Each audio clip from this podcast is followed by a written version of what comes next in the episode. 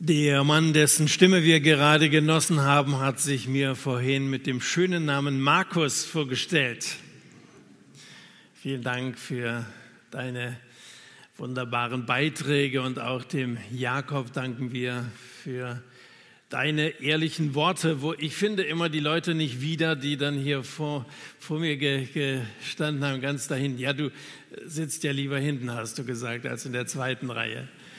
Äh, herzlichen Dank, Jakob. Es gibt in der Bibel einen Jakob. Äh, da war es nicht immer so ganz harmonisch in der Familie. Das ist der Stammvater des Volkes Israel. Gott hat seinen Namen irgendwann geändert. Du sollst nicht mehr Jakob, das war dieser Fersenhalter, der Betrüger heißen, sondern du sollst Israel heißen. Und er hat ihn mit zwölf Söhnen, sechs Töchter, zwölf Söhne, da gibt es also schon Unterschiede zwischen euch äh, gesegnet. Als ähm, Gott ihm den Namen gab, lag Jakob mit Gott im Kampf, ein regelrechter physischer Ringkampf am Jabok. Äh, das ist eine ganz rätselhafte Geschichte im Alten Testament. Ich sage das jetzt mal so spontan. Ich wusste ja gar nicht so genau, wer hier vor, vor mir dran ist und redet. Es heißt dann in diesem Kampf, dass äh, Jakob ihn so packt und dann, dann fragt, Gott, wer bist du, wie heißt du? Und ähm, dann geht der Kampf so weiter und ähm, dann heißt es, dass Jakob ihn nicht überwältigen konnte. Er hat also so mit Gott gerungen, wie wir das auch manchmal machen. Wir ringen manchmal mit Gott. Wir wissen, da gibt es Gott, aber es war dunkel und er konnte nicht so richtig sehen, mit wem habe ich es da eigentlich zu tun. Vielleicht geht es uns manchmal ganz ähnlich.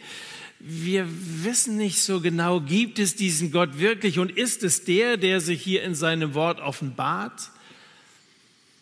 Und dann hat Jakob tatsächlich diesen, äh, diesen für ihn unbekannten Mann überwältigt. Und das ist das Rätselhafte bei dieser Geschichte. Eigentlich hätte doch, wenn Gott mit einem Menschen kämpft, der Jakob nicht die geringste Chance gehabt. Nun, ich glaube, Gott hat es so gewollt. Das ist die Lösung. Ich habe zwei kleine Töchter, habe dieser Tage immer mal von Mathilda und von Lotte erzählt, acht und sechs Jahre. Manchmal kämpfen wir auch und manchmal gewinnen sie, aber sie gewinnen nur, wenn ich das will. Und für mich ist die Geschichte von Jakob am Jabok irgendwie auch ein Bild für Jesus. Er ließ sich von Menschen an ein Kreuz nageln, umbringen, weil er es wollte, weil er freiwillig in diese Welt kam, weil er stellvertretend sein Leben für unseres gegeben hat. Das Evangelium von Jesus findet man in der ganzen Bibel, in der Geschichte von Jakob und in vielen anderen Geschichten. Ich habe gestern gesagt, die Bibel ist ein Buch, obwohl es 40 unterschiedliche Schreiber waren, die daran beteiligt waren, zu unterschiedlichen Zeiten, auf unterschiedlichen Kontinenten. Zu großen Teil kannten die sich gar nicht. Und dennoch ist es eine Botschaft. Alles das führt hin zu Christus, unserem Herrn. So, jetzt haben wir aber ein Thema, das wieder mal unseren Verstand ein wenig herausfordert. Ähm, wie hast du das Thema genannt in deiner Anmoderation? Da zucke ich ja dann immer so ein bisschen zusammen, was da soll ich drüber reden, wenn das dann noch so groß angekündigt wird. Aber es ist ja wirklich so eine Frage, wie kann dieser Gott im Alten Testament so manche Grausamkeit anordnen? Und manche haben dadurch ein Gottesbild, äh, das sie eher abschreckt. Es gibt ja gewisse Despoten in unserer Zeit, deren Politik uns verunsichert. Selbst Präsidenten, sogar zu Zeiten von Donald Trump gab es mal eine Meldung in den Medien, er sei eine Gefahr für Europa. Nun, das sei mal alles so dahingestellt, aber wenn die Mächtigen der Welt unberechenbar sein können, dann gibt das natürlich Anlass zur Sorge, ganz ohne Frage. Wenn solche Leute sogar böse sein können, dann ist das eine Gefahr. für Europa und für die ganze Welt und das empfinden wir gegenwärtig alle miteinander. Aber wenn der Herrscher des Universums es sein sollte, unberechenbar oder sogar, wie manche ihm unterstellen, böse, dann ist das ja noch weitaus beunruhigender. Nun könnte man sagen, dass gewisse Atheisten wie zum Beispiel Richard Dawkins oder Philipp Möller, ein deutscher prominenter Vertreter des Atheismus, mit dem ich mich mal persönlich treffen konnte in Berlin. Wir haben mal ein einstündiges Streitgespräch miteinander geführt. Das war eine für mich auch durchaus aufregende Begegnung. Dagegen war unser Podcast von vorhin äh, gar nichts. Da habe ich hier mit zwei sehr freundlichen Gesprächspartnern zu tun gehabt vorhin. Dass solche Leute, solche Atheisten ähm, ein Amtsenthebungsverfahren, wie man das auch mal gegen Donald Trump eingeleitet hat, ähm, anstrengen oder einen Putsch anstrengen gegen Gott. Wenn also solche Leute wie Richard Dawkins, der dieses Buch Der Gotteswahn geschrieben hat, versucht, seine Leser davon zu überzeugen, dass Gott böse ist und dass die Anbetung Gottes ein Wahn sei. Nun können wir heute Abend nicht alle Ihre Argumente untersuchen, die Sie also heranziehen, um nachzuweisen, dass dieser Gott unberechenbar ist. Aber wir wollen zumindest einmal einige der Bibelstellen, die solche Leute verwenden, etwas näher unter die Lupe nehmen. Ich habe meinen Präsenter vergessen. Christian, danke, dass du mich ausstattest. Ich selber liebe das Alte Testament, nicht weniger als das Neue Testament. Und ich predige so gerne über solche Geschichten wie die von Jakob, predige gerne über Abraham, über Mose oder sehr gerne über David. Gott hat mit diesen Leuten Geschichte geschrieben. Kritiker allerdings nehmen den Gott des Alten Testamentes negativ wahr. Sie fragen, wie denn dieser gestrenge und mitunter jähzornige Gott des Alten Testamentes mit dem liebenden Gott des Neuen Testamentes in Einklang zu bringen sei. Und das ist die Frage, der wir nachgehen wollen. Ist der Gott des Alten Testamentes jähzornig? Diskriminiert dieser Gott Frauen? Ist dieser Gott rassistisch. Und wer sich schon mal mit dem Alten Testament beschäftigt hat, so wie du das auch gesagt hast, Gerd, der wird wissen, wovon wir hier reden. Da liest du zum Beispiel, wie die Bundeslade in Jerusalem äh, hingetragen wurde, also nach Jerusalem gebracht wurde. Und du fragst dich, was so schlimm war, dass Gott einen Mann namens Usa erschlug, nur weil er verhindern wollte, dass die Lade vom Wagen fällt. So steht es in 2 Samuel Kapitel 6. Dieser Mann hätte doch eher eine Belohnung verdient. Warum war Gott so wütend auf ihn? Oder Nachdem Lot zwei engelhafte Fremde beherbergt, wird sein Haus von einer gewalttätigen Meute umstellt. So lesen wir es in 1. Mose Kapitel 19. Um diese Leute dann zu besänftigen, kommt Lot eine Idee und dann sagt er tatsächlich, seht doch, ich habe zwei Töchter, so wie ich auch zwei Töchter habe, wenn ich mir das vorstelle. Ich habe zwei Töchter, sagt er, die noch keinen Mann hatten, die will ich zu euch herausbringen, tut ihnen, wie es gut ist in euren Augen, nur diesen Männern tut nichts haben diese Mädchen, diese armen, hilflosen Wesen, verglichen mit diesen Männern, die Lot hier schützen will, denn keinen Wert? Das sind doch Taliban-Methoden. Und Lot ist er nicht angeblich der einzige Gerechte in Sodom. Wie passt das zu seiner Bereitschaft, seine eigenen Töchter missbrauchen, vielleicht sogar vergewaltigen zu lassen? Im Text wird Lot nirgends für seinen Vorschlag getadelt. Damit scheint nicht nur Lot frauenfeindlich, sondern sein Gott ebenso.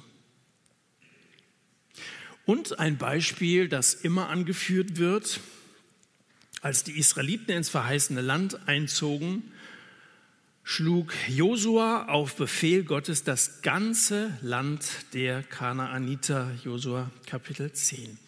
Das klingt nach Völkermord. Offenbar waren die Israeliten Gott mehr wert als die Kanaaniter. Ist also der Gott des Alten Testamentes Rassist? Beantwortet mir bitte vorher einmal oder vorab eine Frage. Wenn man mit solchen Texten konfrontiert ist, beurteilt man verstörende Texte als moralisch bedenklich oder kritisiert man die Berichte als solche? Sollten diese Berichte historisch falsch sein? Was ist das Problem? Beurteilt man verstörende Texte als moralisch bedenklich? Ich würde sagen, ja, das ist das, was die Leute aufregt. Oder ist etwas ganz anderes der Fall, nämlich dass man die Berichte als historisch falsch einordnet und gar nicht äh, tatsächlich als so geschehen. Das würde ja bedeuten, dass also diese Vorfälle sich überhaupt nie ereignet hätten, also im zweiten Falle. Und somit äh, israelische Folklore wären oder sie haben sich ereignet und die Israeliten haben in einem Anfall von Nationalismus und dem Wahn, Gott sei auf ihrer Seite, behauptet, dass Gott ihnen diese Schandtaten geboten hätte. Also was bezweifeln die Leute oder was bezweifelst du? Die Moral oder die Historizität in jenen Texten. Wer die Historizität in Frage stellt, der muss sich ja nicht weiter aufregen, oder? Also dann löst sich das ganze Problem dieser unappetitlichen Texte ja in Luft aus. Ähm, denn über äh, Rotkäppchen und den Wolf, da regen wir uns auch nicht auf. Dann wären das Ganze ja nur Geschichten und nichts weiter. Ich spreche also von hier an wohl eher zu Leuten, die die Bibel als wahr anerkennen, wenn euch diese Fragen tatsächlich bewegen. Gut so. So, nun zurück zu der Frage, unterscheidet sich das Wesen Gottes im Alten Testament von dem Wesen von Jesus im Neuen Testament? Da wird uns berichtet, dass Jesus einen Sturm und den See, die Wellen stillt, damit er und seine Jünger im Boot auf dem See Genezareth nicht untergehen. Und auf der anderen Seite sendet Gott im Alten Testament Naturkatastrophen wie die Sintflut und löscht quasi eine gesamte Menschheit aus. Obwohl wohl Dawkins von Gott angewidert ist, hat er für Jesus in seinem Buch Der Gotteswahn schon durchaus etwas übrig.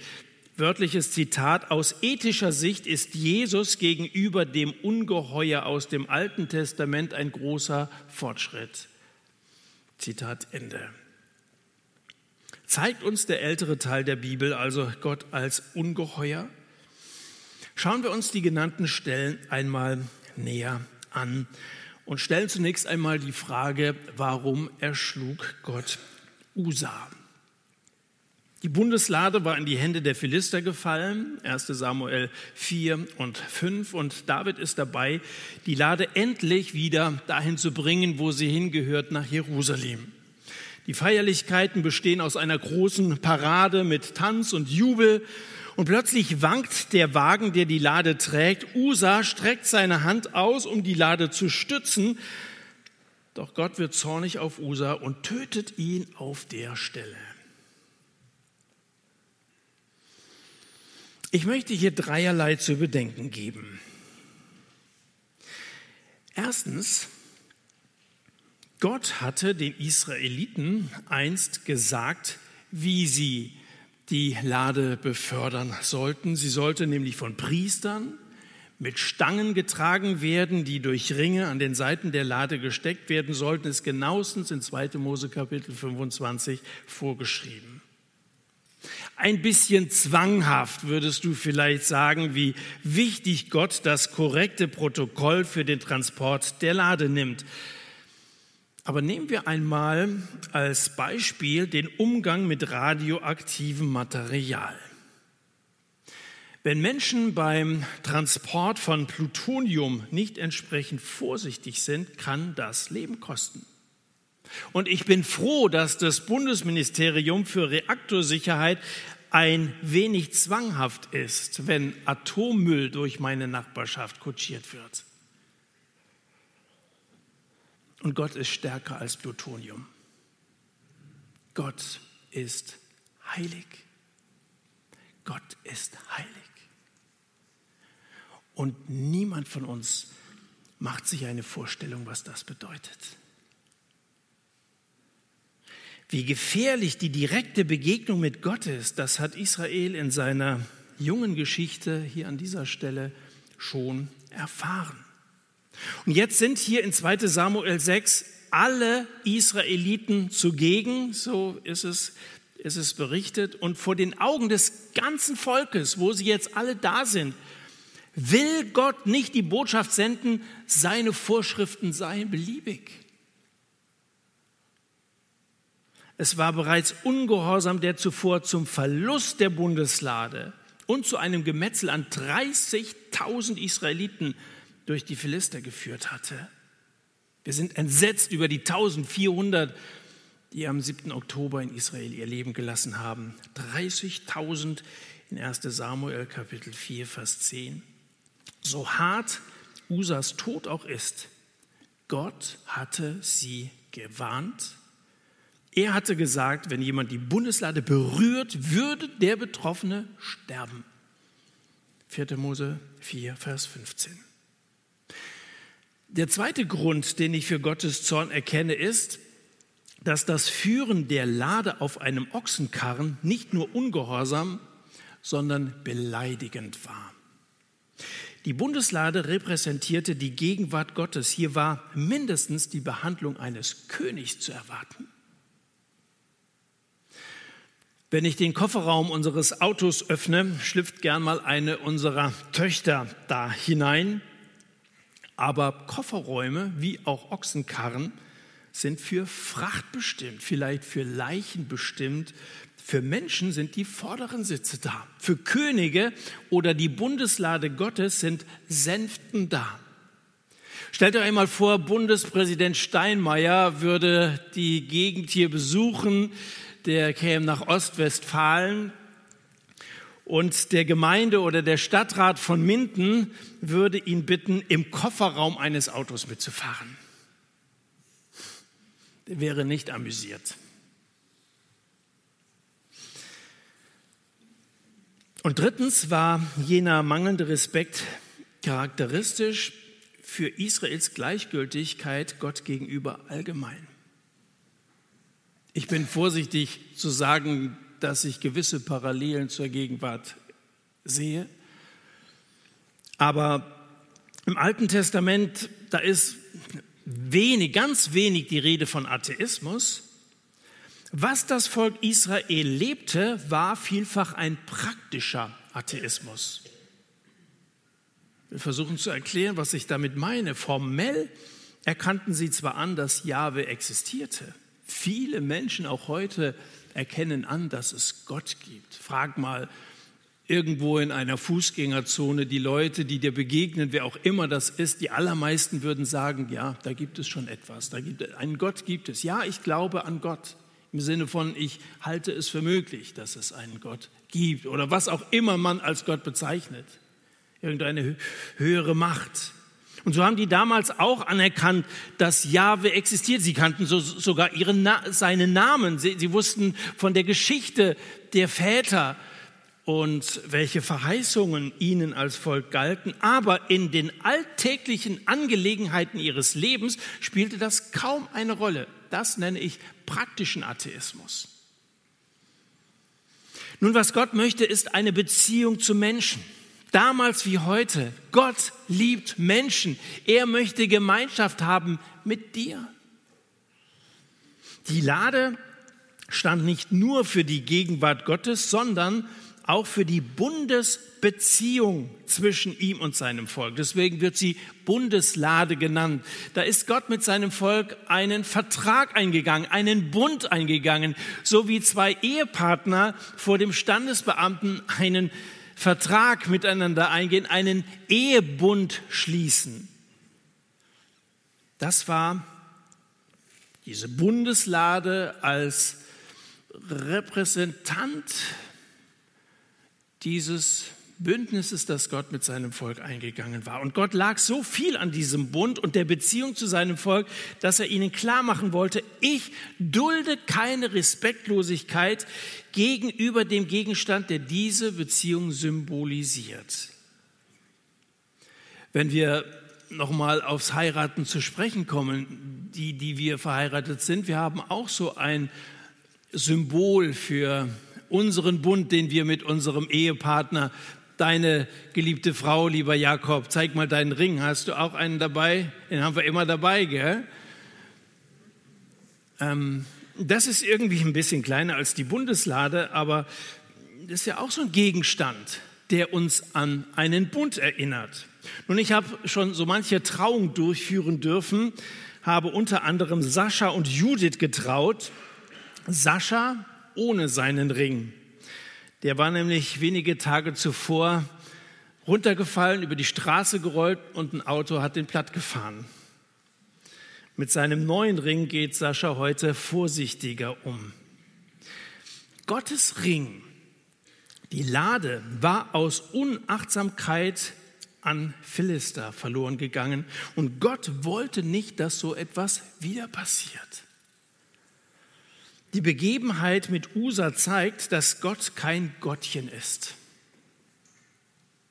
Die Begebenheit mit Usa zeigt auf erschütternde Weise, dass Gott eingreift, wenn es um sein Gesetz geht, wenn es um seine Ehre geht, wenn es um diese Beziehung zu seinem Volk geht, die er geschützt sehen will. Würdest du einem Gott folgen wollen, der keine Leidenschaft für seine Beziehung zu dir zeigt. Gott zeigt, und das macht dieser Text deutlich, Leidenschaft für die Beziehung zu seinem Volk.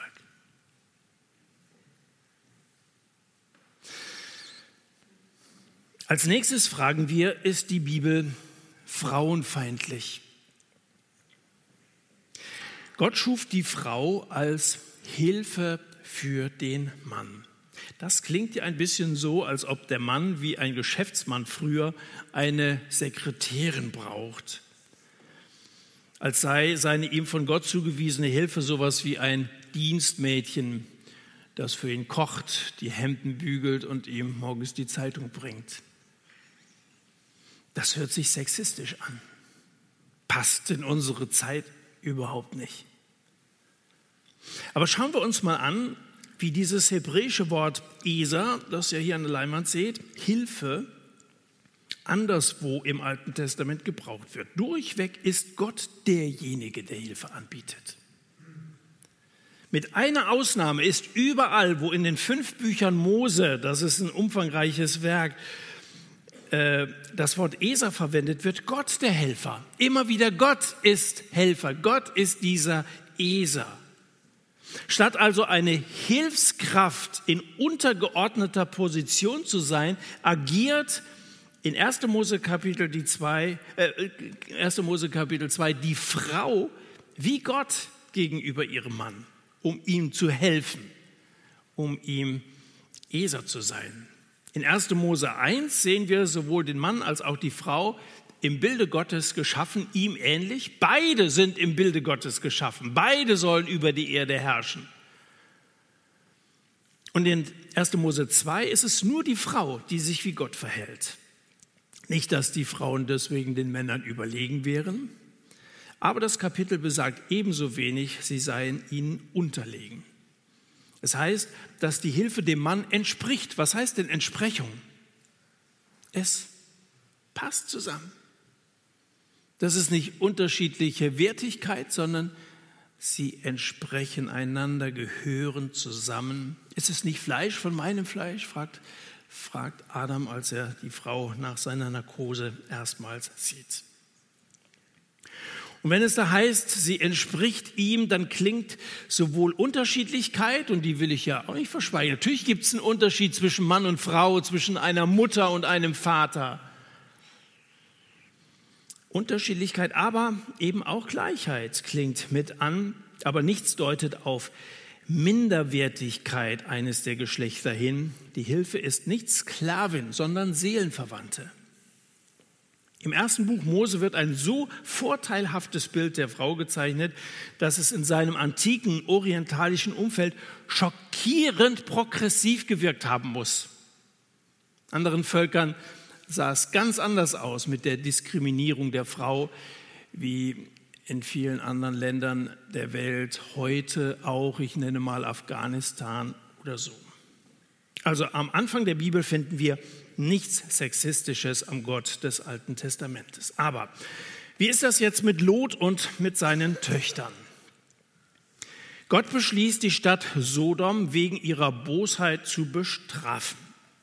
Nachdem Abraham um Gnade für die Stadt gefleht hat, weil sein Neffe Lot mit seiner Familie dort wohnten, sendet Gott zwei Engel, die wie Männer aussehen, um Lot zu bewegen, die Stadt zu verlassen.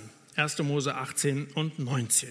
Gastfreundlich, gastfreundlich wie Lot ist, überredet er diese beiden ihm auch zunächst einmal unbekannten Männer, nicht draußen die Nacht irgendwo auf einem Platz zu verbringen, ähm, sondern lädt sie eben in sein Haus ein. Und die Männer von Sodom wollen diesen Männern eine andere Art von Gastfreundschaft erweisen. Sie sind entschlossen, diesen Männern Gewalt anzutun. Um die Horde jetzt zu beschwichtigen, schlägt Lot vor, man solle statt der Engel seine Töchter nehmen. Unfassbar, dass ein Vater so ein Verbrechen an seinen Töchtern zulassen würde. Würde die Erzählung Lots Verhalten gutheißen, so wäre die Bibel ein Skandalbuch. Allerdings sehe ich drei Gründe, dass dem nicht so ist. Erstens, erstens bestätigt der Text Lot nicht. Etwas zu verurteilen oder etwas, etwas nicht zu verurteilen, heißt noch nicht, es zu befürworten. Etwas nicht zu verurteilen heißt noch nicht, es zu befürworten. Lot und seine Familie werden in diesen Kapiteln durchweg als negative Beispiele dargestellt. Lot wurde nicht wegen seines gerechten Verhaltens gerettet, sondern weil Gott aufgrund der Fürsprache Abrahams barmherzig war. Ein zweites. Die beiden von Gott gesandten Engel griffen ein, um Lots Töchter vor dem grausamen Sinnen ihres Vaters zu bewahren und diesen Angriff zu verhindern. Gott und seine Boten wollten nicht, dass den Menschen etwas angetan würde. Gott greift ein. Und drittens wurden die Männer der Stadt bestraft, indem sie geblendet wurden und später für ihr boshaftes Verhalten insgesamt, indem ihre Stadt zerstört wurde, dass Gott Vergewaltigung und so ein Verhalten, wie die Bewohner von Sodom es gezeigt haben, dass er eine solche Lebensweise hasst, das merkt jeder, der die alttestamentlichen Gesetze betrachtet. Gott hasst Vergewaltigung. Und dann noch dieses Beispiel, das ich am Anfang als drittes und als oft angeführtes aufgezeigt habe. Wie ist das mit den Völkern neben Israel im Alten Testament? Als Gott am Anfang seinen Bund mit Abraham schließt, 1. Mose Kapitel 15, da eröffnet er ihm, dass seine Nachkommen 400 Jahre lang in der Versklavung zubringen und leben sollten. Und in diesem Zusammenhang erwähnt Gott auch die Ägypter und auch die Kanaaniter. Gott kündigt Gericht an, sowohl über das Volk, das Abrahams Nachkommen unterdrückt, als auch über die götzendienerischen Völker, die in Kanaan lebten, die Ammoniter, die Perisiter und so weiter. Ich verstehe zwar, warum Leute sich auf die Seite der Ägypter im zweiten Buch Mose stellen. Warum hat Gott das Herz des Pharaos verhärtet? Das ist eine häufige Frage, die gestellt wird. Warum hat Gott das Heer des Pharao im Toten Meer ersäuft? Warum solche Grausamkeiten? Aber wenn wir diese Frage stellen, müssen wir den Zusammenhang beachten. Ägypten war die mächtigste Nation auf Erden, an deren Spitze der als Gott verehrte Pharao. Die Ägypter waren diejenigen, die andere versklavt haben, die andere unterdrückt haben, mit grässlichen Methoden diskriminiert haben. Mitleid mit den Ägyptern zu haben, ist ungefähr so, als hätte man Mitleid mit den Römern im Asterix-Heft. Entsprechungen zum Pharao sind heute Despoten wie Putin, Assad, Erdogan, Kim Jong-un. Tyrannische Herrscher, für die die wenigsten von uns Sympathie oder Barmherzigkeit aufbringen würden.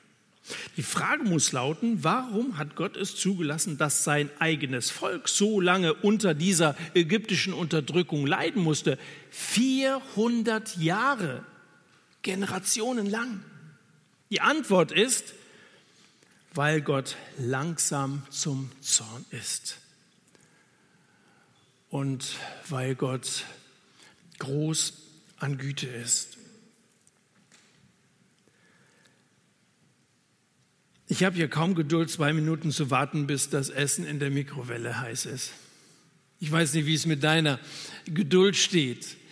Auf etwas warten zu müssen, das macht uns immer ein bisschen nervös. Wann ist es endlich soweit? Ich will jetzt weiterkommen. Also es ist irgendwie schwer vorstellbar, 400 Jahre lang auf etwas warten zu müssen. Ein Grund, warum Gott sein Gericht hinausgezögert hat und sein eigenes Volk diese 400 Jahre leiden musste, ist, dass er den Menschen Gelegenheit zur Umkehr geben will. Ein anderes Beispiel ist im Buch Jona zu finden, weil Gott das Gericht über Ninive hinauszögerte, bereuten die Einwohner der Stadt schließlich und er, wendete seinen Zorn von der Stadt ab. Er gab ihnen die Gelegenheit, da waren es keine 400 Jahre, sondern 40 Tage. In 40 Tagen wird Ninive zerstört. Das war die Drohbotschaft von Jona. Und sie taten Buße in Sack und Asche, vom König angefangen und alle Untertanen. Sie bereuten ihre Schuld, ihre Sünde. Das will Gott erreichen, wenn er Gericht ankündigt. Und hier wartet Gott mit der Bestrafung der Kanaaniter lange. Er hat Geduld. Es dauerte 400 Jahre, bis er einschritt. Und während dieser Zeit musste sein eigenes Volk den Preis zahlen. Weil Gott langsam zum Zorn ist, war sein Volk heimatlos, war sein Volk versklavt, war sein Volk unterdrückt. Mit wem muss man hier noch einmal Mitleid haben? Und die Nachbarvölker Israels, die Kanaaniter waren Götzendiener. Sie opferten Kinder. Sie trieben Zauberei. Lies mal 5. Mose 20, Vers 18. Und sie griffen nach dem Auszug aus Ägypten unbegründet das wehrlose Israel an. Keine der anfänglichen Auseinandersetzungen ging von den Israeliten aus, sondern von den Amalekitern, 2. Mose 17, den Ammonitern, 4. Mose 21 und so weiter. Dass Gott die Kanaaniter später richtete, hat nichts mit Rassismus zu tun, sondern mit deren Bosheit. Gott hasste nicht die Kanaaniter, sondern deren Verbrechen. Die Moabiter wie auch die Assyrer wollten immerzu ihre Grenzen erweitern, ihre Reiche vergrößern. Seht ihr da auch eine Parallele zu heute? Israel auslöschen? Israel versuchte lediglich um wieder zur biblischen Geschichte zurückzukommen, ein Heimatland zu erlangen, das sie ja dann 1948 wieder erlangt haben, rechtmäßig von der, vom Völkerrecht her erlangt haben. Die Israeliten hier waren Flüchtlinge, die nach Jahrhunderten der Unterdrückung nun einen Ort brauchten, an dem sie leben konnten. Und da ihre Vorfahren Abraham, Isaak und Jakob, der wieder reinkommt, erstmals in Kanaan gelebt hatten, ehemals dort angesiedelt waren, nahmen sie das Land wieder ein, das ihrer Familie gehörte. Einiges davon war den vorherigen äh, Bewohnern abgekauft worden. Ist dir das bewusst? Es gehörte ihnen tatsächlich rechtmäßig. Also lies mal 1. Mose 23, Kapitel 25, 33, 50. Einiges von diesem Land war den vorherigen Bewohnern abgekauft worden. Die hatten also einen legitimen Anspruch, sich im Land ihrer Vorfahren niederzulassen. Diesen Anspruch haben sie auch heute. Und wir dürfen nicht übersehen, dass Gott mit diesem verheißenen Land ein langfristiges Ziel verfolgte, nämlich alle, alle Völker zu segnen und zu sich zu rufen. Das war schon dem Abraham gesagt worden, in dir sollen gesegnet werden alle Völker der Welt. Also geht es ihm nicht nur um ein besonderes Volk und alle anderen sind ihm egal, sondern nein, hier fange ich Geschichte an. An euch soll man erkennen, wie ich mit Menschen eine Beziehung eingehe, diesen Bund eingehe.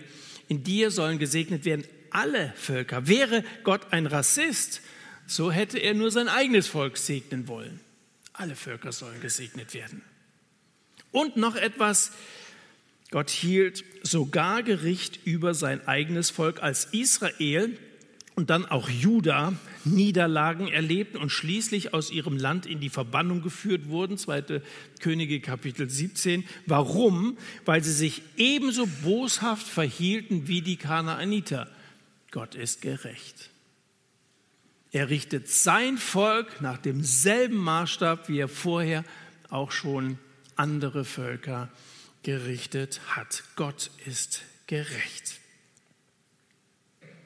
Natürlich wird einem bei diesen Texten nicht so warm ums Herz wie äh, beim Nachdenken über Psalm 23. Hättest du heute Abend angekündigt, der Markus Wesch hält uns eine Predigt über Psalm 23, ich hätte mich auch besser gefühlt. Ich rede nicht so besonders gerne über solche Texte, wo unser Inneres natürlich sich dagegen sträubt. Wie kann das sein? Besonders die wir westlich geprägt sind und es uns einfach fremd ist, dass da Todesstrafe ausgesprochen und vollzogen wird und dann auch ganze Sippen und Familie betroffen sind von, Spra von Strafe, wo wir in einer individualistischen Gesellschaft leben, wo jeder für, für sich selber verantwortlich ist. Aber wenn wir solchen Gerichtstexten ausweichen, gehen sie davon ja nicht weg. Verstehen können wir sie nur, wenn wir sie lesen, wenn wir sie studieren, wenn wir sie diskutieren, wie wir das heute gemacht haben im Podcast, wenn wir sie predigen. Und ich möchte die Prediger, Pastoren der Gemeinden ermutigen, solche Texte nicht auszulassen, sondern darüber zu reden. Es gehört zum Wort Gottes dazu, zur ganzen Wahrheit dazu. Wir wollen doch den Leuten nicht eine halbe Wahrheit sagen. Gott ist ein gerechter Gott Gott ist ein liebevoller Gott, der seinen Sohn gab. Das ist das Evangelium. Aber er ist auch Richter. Jesus ist Retter, aber Jesus ist auch Richter und er wird für Recht sorgen am Ende der Zeit. Das gehört zur ganzen Wahrheit dazu. Und der Hebräerbrief im ersten Kapitel, schon ganz die allerersten Verse in diesem Brief bestätigen, dass der Gott, der im Alten Testament durch die Propheten sprach, derselbe ist, der im Neuen Testament in seinem Sohn geredet hat. Hebräerbrief macht deutlich, so wie Gott damals durch die Propheten ehemals zu den Vätern geredet, redet er, dieser Gott, zu uns in seinem Sohn. Das ist derselbe Gott. Überall im Neuen Testament gehen die Verfasser davon aus, dass sie vom Gott Israels reden. Nicht zwei unterschiedliche Gottesbilder, die man später dann äh, zur Zeit einer vom Griechentum, der griechischen Philosophie geprägten Gesellschaft vermittelt hat. Ganz anderes Gottesbild wie das der Hebräer. Das ist nicht der Fall. Da musst du die Bibel nur als ganzes Buch lesen und verstehen.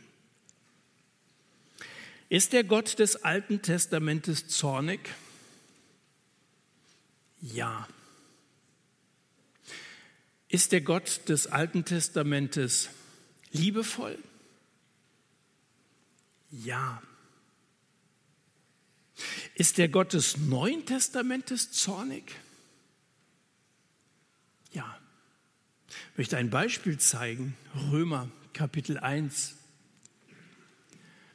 Gott lässt aber auch seinen Zorn sichtbar werden. Vom Himmel herab trifft er alle Menschen, die sich gegen Gott auflehnen und so die Wahrheit mit Füßen treten.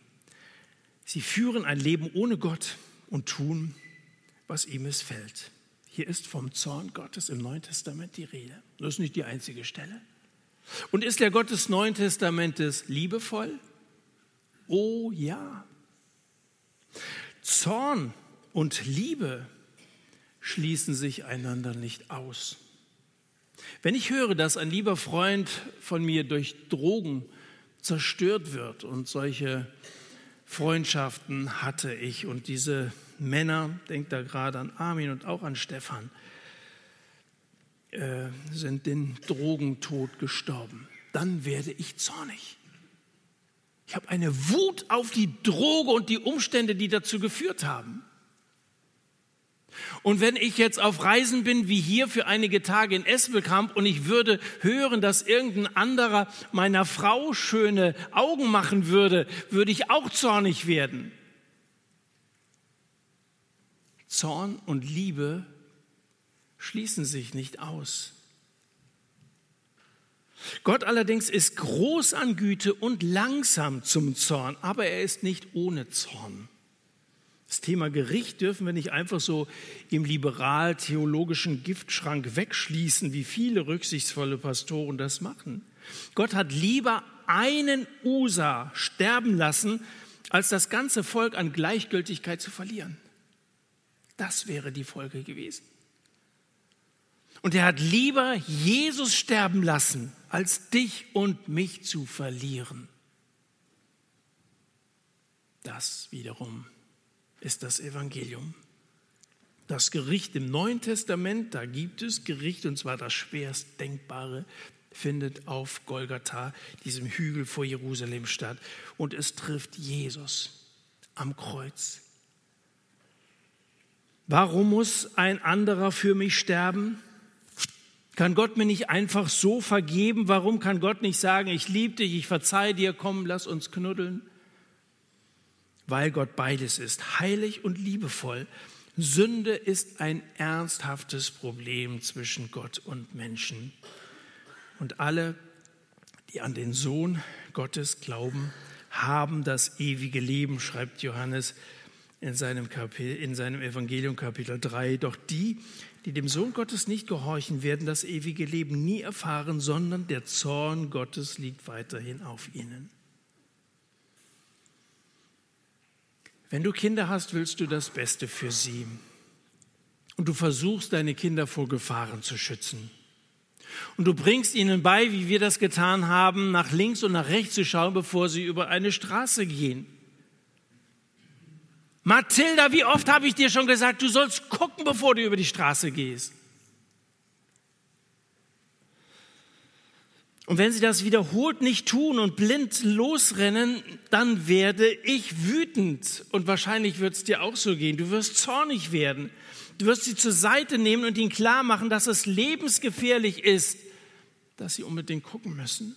Verstehst du, warum Gott emotional wird beim Thema Sünde?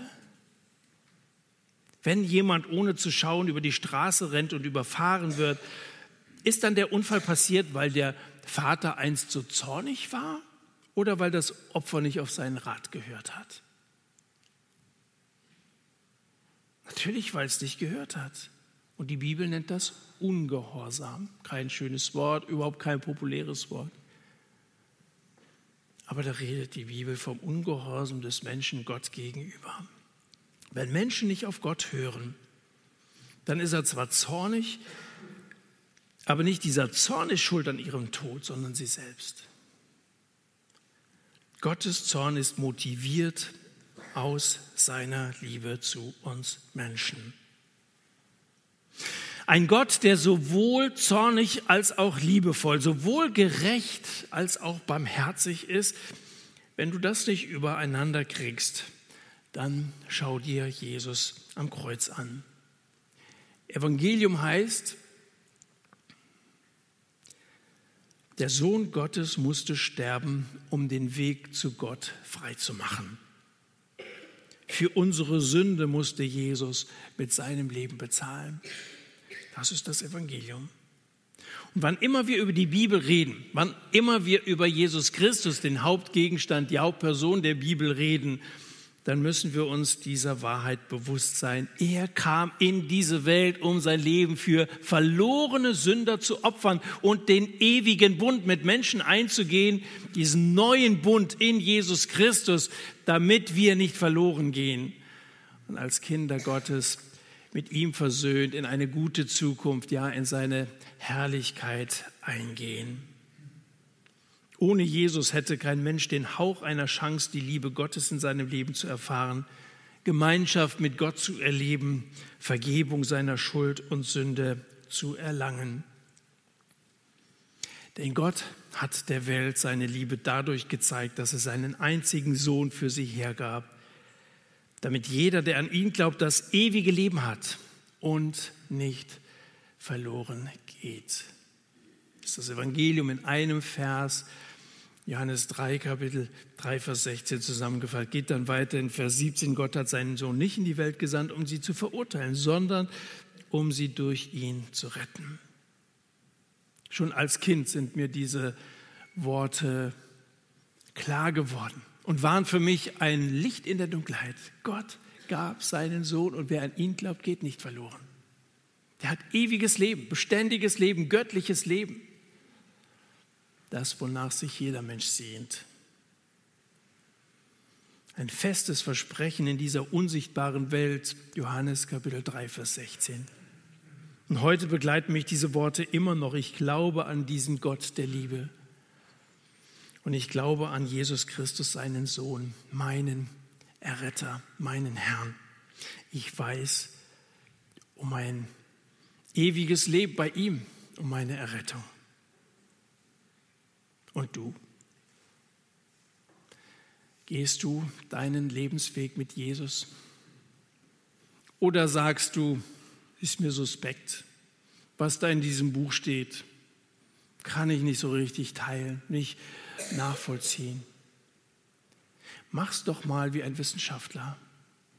Wenn ein Wissenschaftler mit etwas konfrontiert wird, das ihm ein bisschen fragwürdig erscheint, dann schaut er näher hin, dann geht er näher ran.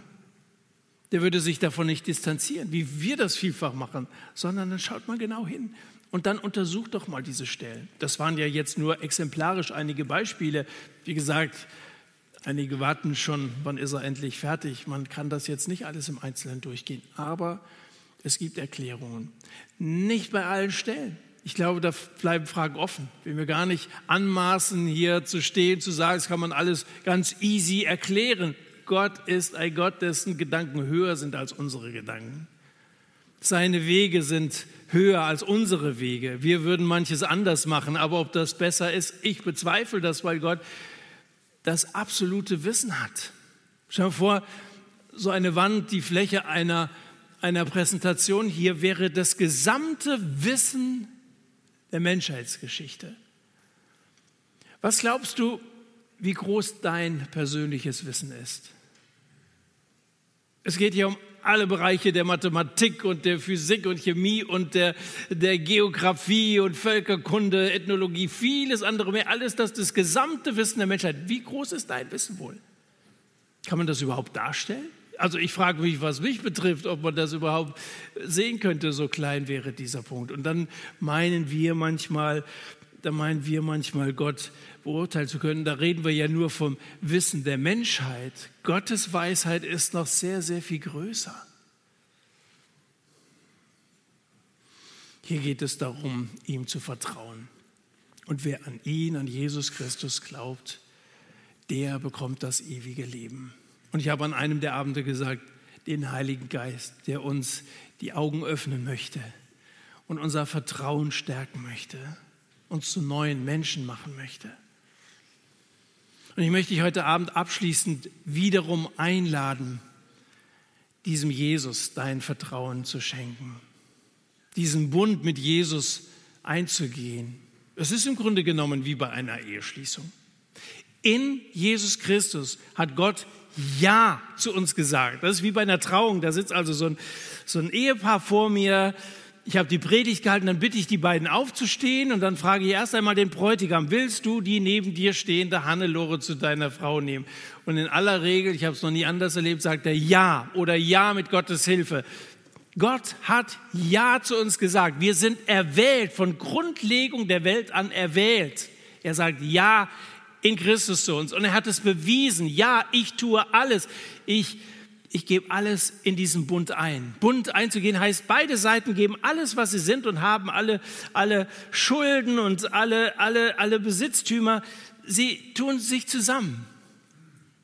So, und dann wird es ja nochmal spannend bei der Trauung. Jetzt ist Hannelore gefragt, willst du, Hannelore, den neben dir stehenden Heinrich zu deiner Frau nehmen? Und erst wenn sie jetzt auch Ja sagt, wenn das so vom Standesbeamten passiert, dann kommt die Ehe zustande. Und da bist du jetzt gefragt. Gott hat Ja gesagt. Er hat dich erwählt. Wie antwortest du? Du kannst heute Abend Ja sagen. Du kannst sagen, Herr Jesus, ja, ich vertraue deiner Liebe. Ich vertraue deinem Wort, deinen Ratschlüssen. Ich glaube, dass du es richtig machst. Du bist sehr viel weiser als ich. Und vor allem hast du alles gegeben, damit ich leben kann. Und ich möchte diesen Bund mit dir eingehen. Nimm du mich als dein Kind an. Bekehrung heißt, bekenn ihm deine Sünden und lade ihn ein, Herr in deinem Leben zu werden. Wir wollen gleich miteinander beten, nachdem wir ein Lied gesungen haben. Und du kannst mitbeten und kannst dich zaghaft, vielleicht zaghaft im Gebet an Jesus Christus wenden.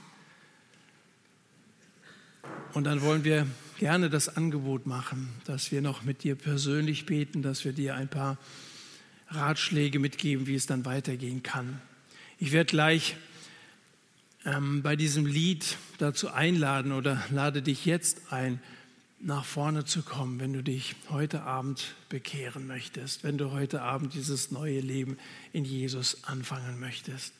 Erinnere dich nochmal an das, was Jakob gesagt hat. Bei seiner Bekehrung ging es um die Frage, warum nicht jetzt? Warum nicht heute? Was hindert mich eigentlich? Stell dir diese Frage auch. Was hindert dich eigentlich?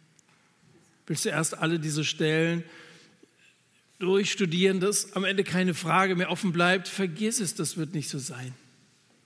Es reicht, dass Gott dir sagt, ich habe für dich meinen Sohn gegeben. Glaubst du das? Dass so Vergebung zustande kommt und du ein Kind Gottes werden kannst, wenn du es glaubst. Wenn du bisher vor dieser Entscheidung vielleicht immer davon gelaufen bist, dann hast du heute Abend die Chance, bevor es zu spät ist, umzukehren und dich Jesus anzuschließen. Ich werde hier vorne stehen bleiben. Kommt nach vorne, stellt euch mutig dazu, sagt, ja, ich will mit Jesus leben. Ich liebe Jesus. Ich freue mich auf die Nachfolge. Bin gespannt, was er mit mir vorhat. Dein Leben wird dann erst richtig beginnen. Verpasse keinen Tag mm, in der Nachfolge von Jesus.